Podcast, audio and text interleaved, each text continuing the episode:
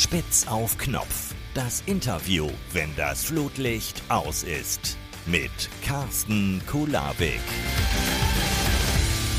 Herzlich willkommen zu einer brandneuen Ausgabe von Spitz auf Knopf mit ganz heißer Nadel gestrickt, brandaktuell und mit jeder Menge Zündstoff. Dabei ist der Fußballkenner, Sportexperte, der sehr geschätzte RTL-Kollege, Journalist, Podcaster und bald lebende Legende. Er startet definitiv besser in dieses Gespräch als Bayer Leverkusen in die neue Spielzeit. Unser Talk wird richtig bodenlos. Glück auf an den großartigen Jonas Hoffmeister. Glück auf, Glück auf, der Steiger kommt. du hast mit, mit einer Sache hast du tatsächlich recht. Ich starte besser als Bayer Leverkusen, das stimmt. Ich, und ich dachte mit der lebenden oh. Legende. nein, nein, nein, nein, nein. So das kommt noch. noch das kommt auf so jeden Fall. Geht's dir denn gut? Ja, vielen Dank. Ja, mir geht's gut. Ähm, wir nehmen ja zur besten Sportstudio-Zeit auf, 23 Uhr. Und ich fühle mich so ein bisschen, ich weiß nicht, ob du das kennst, wenn du aus dem Ofen Brötchen rausnimmst und die so in der Mitte aufbrichst. Ja, ja. Und die dann noch so schön warm sind. Ja, so fühlt sich, glaube ich, diese Podcast-Folge ja an und äh, spitz auf Knopf. Ah, herrlich. gut. Ein ganz wunderschönes Bild. Und ich würde sagen, wir ja. starten mit der äh, Aufwärmphase. Entweder oder. Du musst dich zwischen zwei Optionen entscheiden. Das kriegst du wahrscheinlich hin. Hoffentlich. Bin gespannt. Bist Legen du bereit? Los. Yes. Schalke oder Dortmund? Dortmund. RBB-Intendant für einen Tag, ja oder nein? Nein. RTL oder Sat1? RTL. Köln oder Düsseldorf? Köln. Sushi oder Döner? Döner. Camping oder Hotel? Ganz klar Hotel. Wacken oder Perukaville? Perukaville. Wir sagen Dankeschön, 40 Jahre die Flippers oder Laila? Natürlich die Flippers, ganz klar. 1a. Olaf Scholz oder Olaf Schubert? Uh. Die sind ja beide für die Heute-Show aktiv. Schwierig. Olaf Schubert. Fliegen können oder unter Wasser atmen? Fliegen können. Peter Klöppel oder Ingo Zamperoni? Na klar, da, da bleibe ich beim Haus. Peter Klöppel. WM in Katar gucken, ja oder nein? Ja. Videobeweis, ja oder nein? Ja. Moderieren oder kommentieren? Moderieren. Skispringen oder Tour de France? Skispringen. Langschläfer oder Frühaufsteher? Langschläfer. Bei Frühaufsteher hättest du ein Problem bekommen, morgen früh wahrscheinlich. Richtig, genau. Kaffee oder Tee? Hm, hat sich so ein bisschen geändert, Kaffee. Und abschließend Formel 1 oder Pferderennen? Formel 1. Ganz klar, Die das kam wie aus der Pistole geschossen. Ja. Das heißt, du hast auch richtig Benzin im Blut. Ist das deine Sportart? Nee, das nicht. Also äh, von Haus aus würde ich schon eher sagen, der Fußball, das ist so äh, meine Sportart, weil ich es auch selbst äh, ausgeübt habe äh, auf ja, nicht so äh, professioneller Ebene, aber das ist schon so die Sportart, wo ich mich auch am besten, glaube ich, auskenne. Formel 1 dann ähm, durch den Sender bedingt äh, reingerutscht. Ähm, wir haben ja auch zum Beispiel die GT Masters oder auch hier so 24-Stunden-Rennen. Ja. Ähm, wenn man sich damit beschäftigt, äh, das macht auch schon ganz schön Spaß. Ja. Wir haben uns ja vor ein paar Wochen äh, zum Thema Thema Formel 1 auf dem roten Teppich getroffen in der Motor World in Köln. Staatspreis für Michael Schumacher, leider ohne ihn persönlich.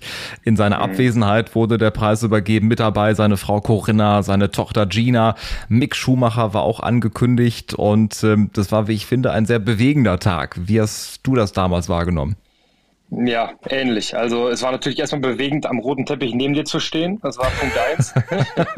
und dann Punkt zwei, nein, äh, Spaß beiseite, das, das war ein, ein großes Event irgendwie. Ich finde, auch wenn Michael Schumacher nicht da war, dieser, um mal im Bild zu bleiben, dieser Geist, der schwebte dann doch über dieser Veranstaltung, weil das ist einfach eine Persönlichkeit und der kann einen Raum auch ausfüllen, obwohl er gar nicht da ist. Also mhm. zumindest hatte ich so das Gefühl. Es war ja dann auch äh, Jean Todt da, ein Freund der Familie, lange Ferrari-Chef gewesen, ähm, sehr berührende Worte gefunden und äh, rundum wirklich äh, eine tolle Veranstaltung. Ein würdiger Preisträger und immer noch äh, dann auch sehr schade, wenn man sich dann mal ins Gedächtnis ruft, dass äh, Michael Schumacher leider nicht dabei sein kann und wahrscheinlich auch äh, nichts davon mitbekommen hat. Mhm. Du hast Jean Todt angesprochen. Er wirkte für mich oder auf mich auf jeden Fall auch sehr bewegt, als er da über den roten Teppich gelaufen ist und gemerkt hat, auch wie viele Menschen eben für Michael Schumacher, für seinen Freund äh, vor Ort gewesen sind, neben dieser normalen Preisverleihung, was ja sicherlich auf irgendeinem gewissen Niveau dann irgendwann normal ist, wenn man vor allem auch so viele Preise gewonnen hat wie Michael Schumacher. Aber das war, glaube ich, ein ganz, ganz besonderer ähm, Preis. Die beiden sind ja auch lange Zeit äh, befreundet. Ähm, wie du sagst, also Michael Schumacher hat diesen Raum Raum, glaube ich, sehr gefüllt. Was war er sonst für ein Sportler? Was würdest du sagen? Das war ja schon ein Ausnahmesportler, ne? der diese Sportart so geprägt hat wie kein anderer. Es gibt ja dieses eine große Zitat, das hat ja auch Jean Todt auch bei der Verleihung ähm, dann zitiert. Ich bin einer, der einfach nur Rennen fahren will. Das hat Michael Schumacher mal in der Boxengasse gesagt und ich glaube, das fasst das ganz gut zusammen. Der hat für den Sport gelebt und war aber auch daneben menschlich einfach eine Wucht. Also zumindest das, was mir berichtet wurde. Das war ja leider vor meiner Zeit hier bei RTL, dass die Kolleginnen und Kollegen ähm, diese großen Ferrari-Zeiten erlebt haben oder auch den großen Aufstieg und dann den Wechsel zu Ferrari. Ähm, das sieht man ja auch an seinem Engagement. Also ihm war, glaube ich, immer wichtig, ähm, auch viele Menschen mitzunehmen. Ähm, war, glaube ich, oder ist ein Typ, der einfach total nahbar ist mhm. und deswegen auch so beliebt bei den Leuten. Ne? Das ist einfach ein Typ von nebenan, ein Typ aus Kerpen, den man einfach ansprechen kann und ich glaube, das hat sich so richtig nie verändert. Und was ich auch interessant finde bei Jean Todt, den hatten wir ja später noch im exklusiven Interview, der hat auch gesagt, dass ähm, das ja, ist schwierig, das zu deuten, aber er meint, dass er ab und an immer noch mit Michael Rennen schaut. Ja. Mhm. Äh, das zeigt auch, äh, gut, da ist die Freundschaft geblieben, die, die halten zusammen, die stehen zusammen und vielleicht war es auch deswegen so besonders, ähm, ja, diesen Jean Todt mal zu erleben. Ja, also auf jeden Fall echt ein Gänsehautmoment. Ich meine, wir beide erleben ja wirklich jeden Tag ziemlich viel und äh, berichten und äh, kommen mit vielen Menschen ins Gespräch. Aber ich finde, das waren so Momente und das sind auch so Tage, die man, glaube ich, echt nicht vergisst, wegen dieser besonderen Atmosphäre, die es da auf jeden Fall ähm, gegeben hat. Mit dabei war ja auch Horst Lichter, ne, der seinen Hund mitgebracht hat. Das fand ich auch, ja. auch sehr bemerkenswert auf dem roten Teppich. Und Kai Ebel, natürlich auch für euch da eine Art Heimspiel, ne, wenn Kai Ebel, was macht der eigentlich jetzt, wenn die ganzen Rennen laufen? Ihr habt, glaube ich, jetzt vier Rennen Rennen in der Saison. Was macht Kai Ebel denn sonst? Ich kann mir den gar nicht vorstellen einfach eine schillernde Persönlichkeit sein, Kaviar essen. Ich weiß nicht, ob du ihm folgst bei Instagram oder auch bei LinkedIn. Noch nicht, ähm, noch nicht. Da, ich werde es nachholen. Ja, ich, ich, ich, empfehle das mal allen. LinkedIn Kai Ebel, also der ähm, ist dann auf irgendwelchen Segeltouren und ähm, schlägt den Kaviar vom Handrücken. Lässt es sich gut gehen. Ähm, nein, er hat ja auch einen YouTube-Channel, ähm, ist ja einfach auch äh, gut vernetzt, äh, freier Journalist und so weiter. Äh, dem wird's gut gehen. Da mache ich mir keine Sorgen. Ja. Du hast ja auch gesehen, ist ja auch immer sehr adrett gekleidet. Absolut. Und die Schuhe waren der Wahnsinn. Diese, die diese Schuhe. funkelnden Schuhe, Weltklasse. Also ja, das ist ja. echt eine Hausnummer gewesen. Ähm, Fußball. Was, was mich noch, ja. ja. sorry, eine Sache noch äh, zu, zu Schumacher. Was mich noch interessieren würde, was hat das mit dir gemacht, dieses Lied am Ende? Frank Sinatra, My Way. Weil ich finde, ich fand den Song eh schon immer gut und seit mhm. dieser Verleihung, wenn ich den höre, boah, ist das nochmal Nummer, eine Nummer härter irgendwie nur mal stärker. Ja. Das war ja sein Song, ne? Ja, ja, richtig. Er konnte ja, das war der einzige Song, den er quasi auswendig konnte, Michael ja. Schumacher, oder ja. kann. Richtig. Also ich finde, wie du sagst, äh, diese Musikbegleitung, diese Worte, die gesprochen sind, sind das eine, wo es ja dann oft äh, Gänsehautmomente gab. Aber ich finde Musik auch als äh, dieses Orchester Kölsche Jung gespielt hat, da muss ich auch sagen, da hatte ich auch Gänsehaut und äh, eben bei My Way auch. Das ähm, passt einfach zu 100 Prozent. Aber ich finde, ähm, ja, so schade eigentlich, ne, dass er das selber nicht miterleben konnte und nicht dabei sein konnte. Der Unfall ist, glaube ich, jetzt 2013 passiert, also wenn du so willst, neun Jahre her, fast zehn Jahre her. Und ähm, wäre auf jeden Fall schön, wenn man irgendwann mal was mitbekommen könnte, wenn es denn möglich wäre. Ich glaube, wirklich mhm. wissen tut es bis auf seine Familie und Jean Todt vermutlich keiner. Ja, absolut aber auf jeden Fall ein sehr, sehr besonderer Tag. Du hast Fußball angesprochen vorhin, deine Sportart. Ähm, wie sehr hast du dich auf CR7 gefreut? Hast du dran geglaubt, dass CR7 in die Bundesliga kommt oder hast du direkt gemerkt, nee, nee, Leute, das ist, das ist ein PR-Gag, äh, da will jemand Schlagzeilen, der kommt nicht zum BVB. Wenn er in die Bundesliga kommt, dann nur zu Schalke. Ja, ich habe ehrlich gesagt eigentlich, also was ich als realistisch äh, betrachtet habe, war dieses Gerücht, dass er bei Bayern im Gespräch war. Mhm. Das hätte ich mir vorstellen können, ähm, zumindest am Anfang der Transferperiode. Da dachte ich, hm, vielleicht holen die Bayern, machen die Bayern das. Ähm, Jetzt rückblickend natürlich auch schwer vorstellbar, weil er einfach bei jedem Bundesliga-Verein das Gehaltsgefüge komplett springen würde, klar. Und dann auch noch ähm, diese persönliche Komponente, die war, ja, ist halt ein Typ, auf den sich alles produziert, auf den jeder guckt. Äh, ja, ich glaube einfach für ein, für ein Mannschaftsgefüge schwierig, dann gerade auch bei Bayern, wo sowieso schon so viele Stars rumlaufen und äh, die haben ja wirklich einen tollen Job gemacht jetzt äh, in der Wechselperiode. Ähm, also das, das wäre noch so ein Moment gewesen, wo ich gedacht hätte, okay, könnte sein, so zwei, drei Tage. Ich habe mich ja auch ehrlich gesagt drauf gefreut, weil ich ein großer Ronaldo-Fan bin. Mhm. Also ich finde den super. Erstens natürlich klar, sportlich, müssen wir gar nicht drüber reden. Riesenspieler. Und, Ein ähm, Ausnahmespieler ich, auf jeden Fall. Ausnahmespieler, auf jeden Fall. Fleißig, ähm, Modellathlet, äh, hat überall seine Leistung gebracht, äh, auch zum Beispiel bei Juventus Turin, das vergisst man immer. Ähm, hatte ja mehrere Vereine auch, überall performt, überall seine Tore gemacht. Äh, deshalb wirklich äh, ein, Riesensportler. Und ich mag auch irgendwie seine Attitüde. Die kommt natürlich nicht bei jedem gut an. Ich mag es irgendwie. Deswegen hätte ich mich gefreut. Borussia Dortmund, ja, das, das war dann irgendwie klar, dass das irgendwie unrealistisch ist. Also das hätte auch überhaupt gar nicht gepasst, kann ich mir überhaupt gar nicht vorstellen. Er wollte ja Champions League spielen oder will Champions League spielen, äh, trotzdem mit den 37 Jahren alternder Star, Fragezeichen und vor allem auch die entscheidende Frage, wer soll das bezahlen? Ne? Also ich glaube nicht, dass er dafür 2,50 Mark 50 oder dass er für 2,50 Mark 50 oder für so einen äh, Döner von Poldi da hätte spielen können. Ich glaube, der hätte da schon ein bisschen mehr verlangt, ne? Ja, das ist es. Aber ich glaube, sportlich auf jeden Fall hätte er weiterhelfen können. Es wäre dann echt, es wäre wirklich spannend gewesen, den jetzt in dieser Dortmunder Mannschaft zu sehen. Das hätte ich echt mal gern gesehen, wie, wie sich das dann eingefügt hätte. Ja. Ähm, Und das Gesicht von Modest hätte ich auch gesehen. Oder ja, gerne gesehen. Hier, hier, ich mach die Brille. Richtig, er macht die Brille. Der hätte sich dann um seinen Kaffee gekümmert. Nur um seinen Kaffee. Ja. Also wäre wahrscheinlich äh, strittig gewesen. Apropos strittig, das sind diese Überleitungen, die man äh, lernt. Jetzt ich weiß nicht, ob man das bei euch ja. auch lernt. strittig. Nee, strittige Szenen, äh, da komme ich automatisch äh, zum Videobeweis. Ich habe ja eingangs gesagt, das wird ein wilder und heißer Ritt äh, durch die Themen, die alle so bewegen, auch am Start dieser Fußball-Bundesliga. Ähm, Videobeweis nicht neu, gibt seit Jahren schon und es hieß immer, der soll den Fußball gerechter machen, besser machen und äh, trotzdem jetzt nur aus Fansicht gesprochen, wenn ich im Stadion bin, ich weiß nicht, was Phase ist. Ne? Man sieht ja zu Hause zumindest die Szene, um die es geht, im Stadion nicht. Ähm, und ich bin nie ein Fan davon gewesen und werde es, glaube ich, auch nicht. Macht der Fußball, ich meine, es gibt Statistiken, dass es so ist, macht der Fußball oder wird der Videobeweis durch den Fußball gerechter oder nicht? Wo sortierst du dich ein? Also, wenn wir den Videobeweis abschaffen, dann hat auf jeden Fall der Doppelpass am Sonntag ein Problem. Ne? Da fängt es ja schon mal an. absolut. Die leidigen Diskussionen.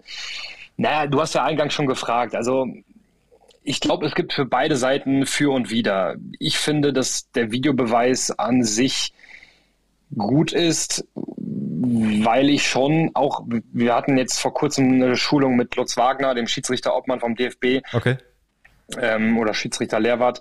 Und ähm, der hat ja auch äh, Statistiken. Und es ist schon so, dass äh, rein statistisch das Ganze schon fairer ist. Das fühlt sich vielleicht nicht so an. Zahlen kann man ja manchmal nicht fühlen, aber ähm, rein statistisch ist es schon so oder es wird auch immer besser. Ähm, und ich glaube, das Grundproblem ist, warum auch viele so sagen, der Videobeweis ist nicht. Ähm, da haben wir auch als Medien, glaube ich, eine Aufgabe, das Ganze dem Zuschauer noch ein bisschen mehr zu erklären, weil oft werden ja auch Regeln geändert ähm, und so weiter und so fort. Und ich glaube, dass das nicht immer zu Hause ankommt, ja, mhm. dass, dass viele immer noch auf einem Regelstand sind, der fünf, sechs Jahre her ist. Ich glaube, dass das ein Problem ist. Ähm, ja. Und dass wahrscheinlich auch viele über die Szenen reden, wo es halt strittig ist, aber da, wo es funktioniert hat, da redet keiner drüber. Dieses typische ja Bild, so, ne, ja. wenn es äh, negative Presse gibt, stürzen sich alle drauf. Wenn es wirklich mal äh, eine Fehlentscheidung gibt, berichten eben wir alle drüber. Da müssen wir uns an die eigene Nase packen und in diesen Fällen, wo der Videobeweis zu 100% richtig liegt und der Schiri drauf guckt und sagt, so, ich nehme jetzt die und die Entscheidung zurück, weil es falsch gewesen wäre, da kräht kein Hahn nach. Ne? Natürlich. Ich muss aber auch dazu sagen, was es manchmal schwierig macht, ich finde da ist sinnbildlich diese Szene mit, mit Drexler am ersten Spieltag von Schalke. Ja. Diese, dieser Tritt auf die Wade von Hector. So, jeder, der Fußball gespielt hat, würde da niemals eine rote Karte geben. So, wenn du jetzt aber nur das Standbild siehst, ne, dann sieht es total brutal aus. Hm. Und davon hat sich, glaube ich, der Schiedsrichter ein bisschen beeindrucken lassen. Ähm, da finde ich zum Beispiel, das war meiner Meinung nach, hätte man da nicht rot geben müssen. Das war meiner Meinung nach eine Fehlentscheidung. Ähm, das sieht übrigens auch Lutz Wagner so. Also er hat nicht gesagt eine Fehlentscheidung, aber er hätte auch eher kein Rot gegeben, Mhm. weil es sieht einfach, da darf man dem Standbild dann auch nicht zu, so viel, ähm, ja, äh, so viel ähm, ja, jetzt ich Bedeutung Scheiße. beimessen wahrscheinlich so viel einfach, Bedeutung ne? beimixen, genau. Ja. Das war's. Das war Weil das- Schiris ja schon so einen gewissen Ermessensspielraum haben müssen und äh, deswegen lieber nicht ferngesteuert sind aus Köln, aus dem Kölner Keller, äh, wo du ja gerade ziemlich nah dran bist wahrscheinlich. Ähm, Ich, wir sind auf einer Ebene gerade, genau. Ich sitze hier gerade in so einer Audio-Lounge. Vielleicht Luftlinie 300 Meter entfernt vom Kölner Keller. auf Augenhöhe mit dem Kölner Keller. Ich glaube, das wird der Folgentitel, Äh, wenn ich äh, so gut, recht darüber sehr nachdenke. ähm, weniger strittig ist, glaube ich, dass Bayern München deutscher Meister wird. Ne? Am ersten Spieltag sechs Tore ne, gegen Eintracht Frankfurt, jetzt sieben Tore gegen äh, den VfL Bochum. Ich sag mal so, nichts gegen die Bochumer, das war wahrscheinlich eher abzusehen, aber sechs Tore gegen Eintracht Frankfurt. Champions League Teilnehmer, Euroleague Sieger in äh, der letzten Saison. Äh, das hätte, glaube ich, so keiner vermutet. Also Fußballkenner Peter Neuruhr hat hier vor zwei Wochen gesagt in diesem Podcast, äh, dass er schon vor dem ersten Spieltag wusste, dass Bayern Meister wird. Wahrscheinlich muss man da auch kein Hellseher sein, aber erschreckt dich diese Dominanz und vor allem auch diese Torgefahr? Ich finde es auf jeden Fall interessant, wie jetzt alle Experten zurückrudern. Also es kann sein, dass Peter Neururer das gesagt hat. Steffen Freund hat das übrigens auch gesagt. Er meinte auch jetzt neulich zu mir, ähm, ja, ich habe ja schon immer gesagt, die Dortmunder sind nicht so stark. Aber irgendwo muss es ja diese Experten gegeben haben, die das mal behauptet haben. Ja klar. Ähm, ich finde, man sollte jetzt auf jeden Fall nicht den Fehler machen und die Dortmunder jetzt auf einmal komplett runterschreiben und abschreiben. Ähm, die wurden zu Recht gelobt für die Transferstrategie. Das war auch gut. Ja, das ist auch weiterhin gut. Und ich glaube auch, dass sie vom Kader her weiter sind als in der vergangenen Saison. Auf jeden Fall. Definitiv. Das muss zusammenwachsen. Das ist auch absolut noch nicht auf Augenhöhe mit den Bayern. Ich finde, das kann man ganz einfach vergleichen.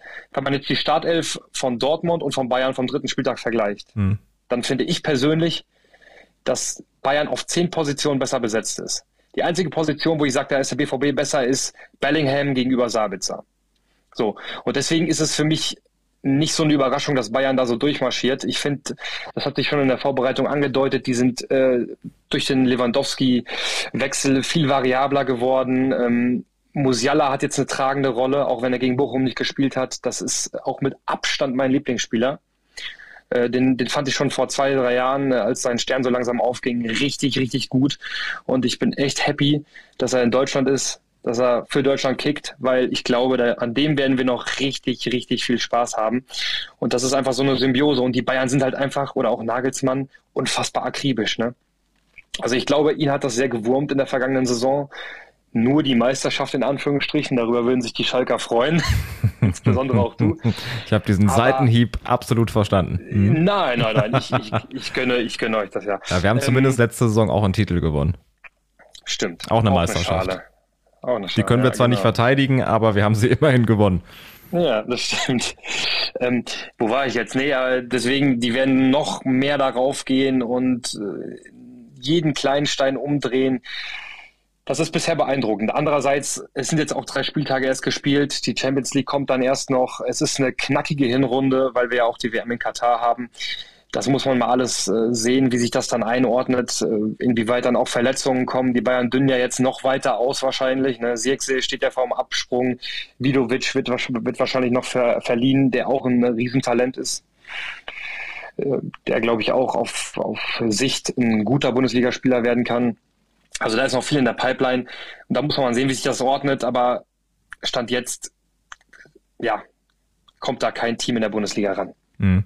Ein paar Tage sind es ja noch, dann kommt der Deadline Day und dann wissen wir, ob es noch Last-Minute-Transfers gibt oder wer wie nochmal nachrüstet und äh, ja nochmal ähm, im Prinzip tätig werden wird oder eben nicht tätig werden wird.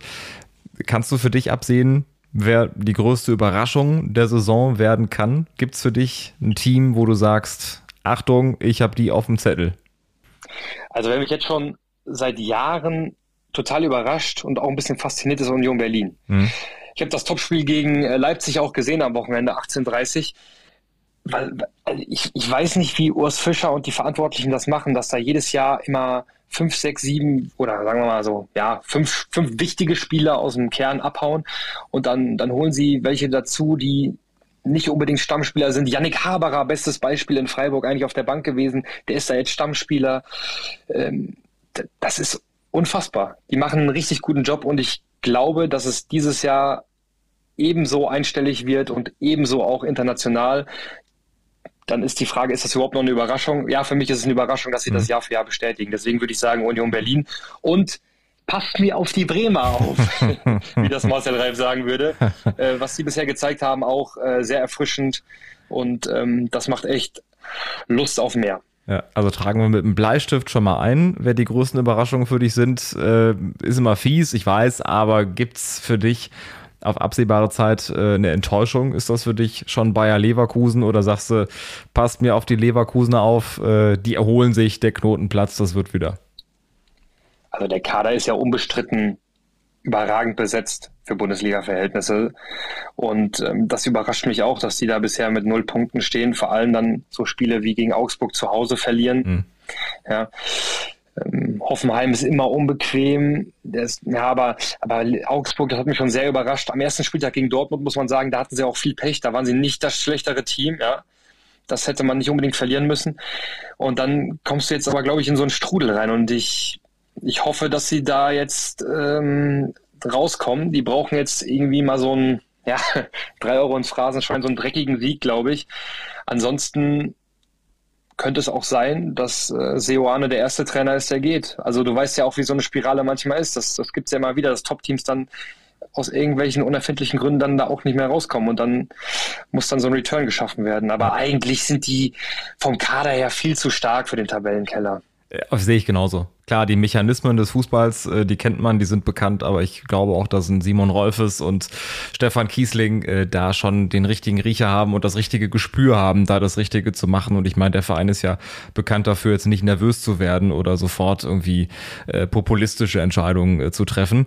Ähm, du hast gerade den Namen Marcel Reif angesprochen. Ähm, du hast ja mit. Timo Latsch vor zwei Jahren einen wunderbaren Podcast aufgenommen, Mein Spiel, die äh, großen Momente der Fußballreporter, unter anderem mit Marcel Reif, äh, ihr habt mit Werner Hansch gesprochen, Bela Reti, ja. Tom Bartels, die Creme de la Creme der Fußballberichterstattung. Leider gibt es den Podcast nicht mehr. Ich war treuer Hörer.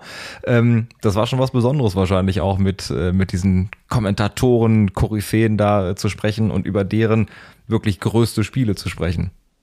Ja, absolut. Du weißt ja, wie es ist. Das ist. Wir sind ja hier auch beim Privatfernsehen und das lief ja über Audio Now und da sind wir auch an Zahlen gekoppelt. Ähm, ja. ja. Mehr muss ich dazu nicht sagen.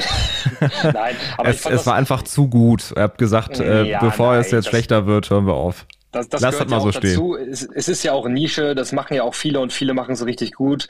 Ähm, aber um auf deine Frage zu antworten, äh, das, das, hat, das hat schon Spaß gemacht und ähm, es ist einfach interessant, äh, von Leuten zu hören, die quasi ja einen ähnlichen Weg vor Jahren, Jahre vor dir eingeschlagen haben ja, was die so erlebt haben. Und ähm, die Zeiten damals waren anders. Ich glaube, die gibt es nicht nochmal. Ich glaube nicht, dass nochmal ein Tor umkippt, wie damals äh, in Madrid. Mhm.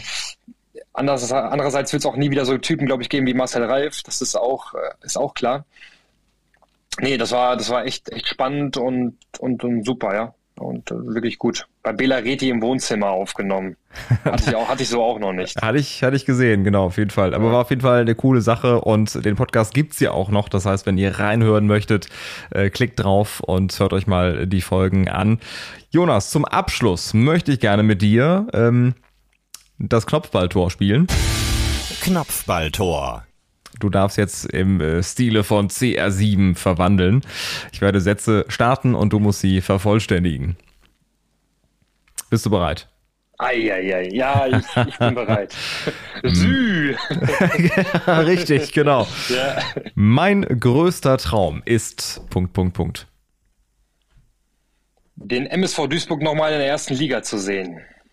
Warum der MSV Duisburg? Das überrascht das mich. Ist das ist mein Verein. Das ist dein Verein. Ich äh, dachte der FC. Das ist mein, Nee, nee, ähm, meine Familie kommt väterlicherseits aus Duisburg vom Niederrhein und äh, der MSV ist mein Verein. Ja, ich habe letztens Pete Ahrens kennengelernt, den äh, Stadionsprecher des MSV, auch ein Typ, der das ja mit wahnsinniger Leidenschaft macht in der MSV-Arena. Ich habe als WSV-Anhänger jetzt nicht so gute Erinnerungen an die Schau ins Landreisen-Arena Pokalfinale gegen Strahlen verloren ähm, Ende ja, Mai. Wir haben keine guten Erinnerungen an dich. Ich erinnere an den Pokalwettbewerb ein Jahr vorher, als wir da sang- und klanglos gegen, gegen Wuppertal ausgeschieden sind. Aber das ist eine andere Geschichte. Äh, wie ist es ausgegangen?